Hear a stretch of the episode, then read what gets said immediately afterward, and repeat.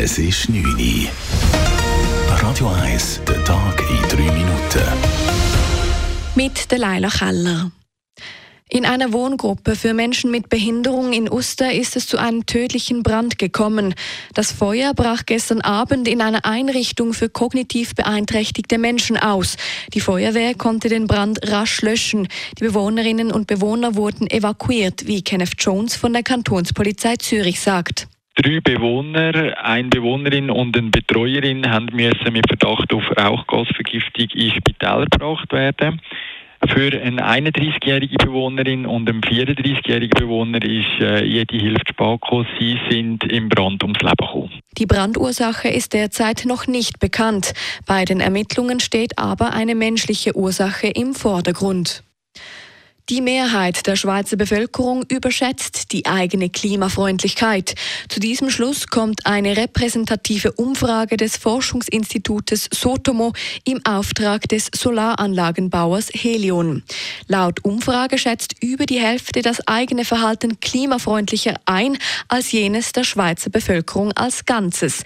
Zehn Prozent finden, ihr Verhalten ist klimaschädlicher. Bei einer korrekten Einschätzung müssten sich gleich viele als klimafreundlich freundlicher wie schädlicher einschätzen. Die Houthi-Angriffe auf Handelsschiffe im Roten Meer könnten Auswirkungen auf den Welthandel haben.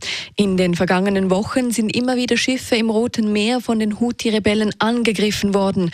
Verschiedene große Reedereien schicken ihre Schiffe deshalb nicht mehr durch den Suezkanal. Dadurch müssen sie weitere Wege auf sich nehmen, was Auswirkungen auf die weltweiten Lieferketten hat, sagt Ilja Bäumler, Logistikexperte an der Hochschule Luzern. Das trifft natürlich äh, das minutiös getaktete Handelsnetz schon sehr, gerade weil die Industrie heutzutage auf äh, Just-in-Time-Anlieferkonzepte setzt. Das heißt, die Lager sollen gar nicht erst gefüllt werden, sondern sie sollen direkt abgebaut werden, was natürlich dann auch das gebundene Kapital reduziert. Dies werde sich früher oder später auch auf die Preise der Endkonsumenten auswirken, sagt Bäumler weiter. Die USA und andere Staaten haben den Houthi-Rebellen nun bereits mit Konsequenzen gedroht, sollten die Angriffe nicht aufhören. Einen Tag nach den verheerenden Explosionen in der iranischen Stadt Kerman hat sich die Terrormiliz IS zum Anschlag bekannt. Lange waren die Hintergründe der beiden Explosionen unklar. Nun bekennt sich der IS auf ihren Propagandakanälen zu den Selbstmordattentaten. Zwei Attentäter hätten gestern bei der Gedenkfeier anlässlich des Todestages des iranischen Generals Soleimani während den Trauerveranstaltungen ihre Sprengstoffgürtel gezündet. Bei den Explosionen sind über 80 Menschen ums Leben gekommen. Radio 1 Wetter.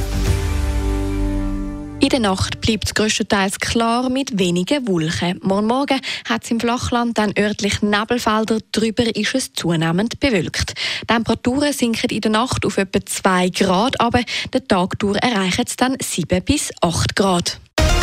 Das war der Tag in 3 Minuten.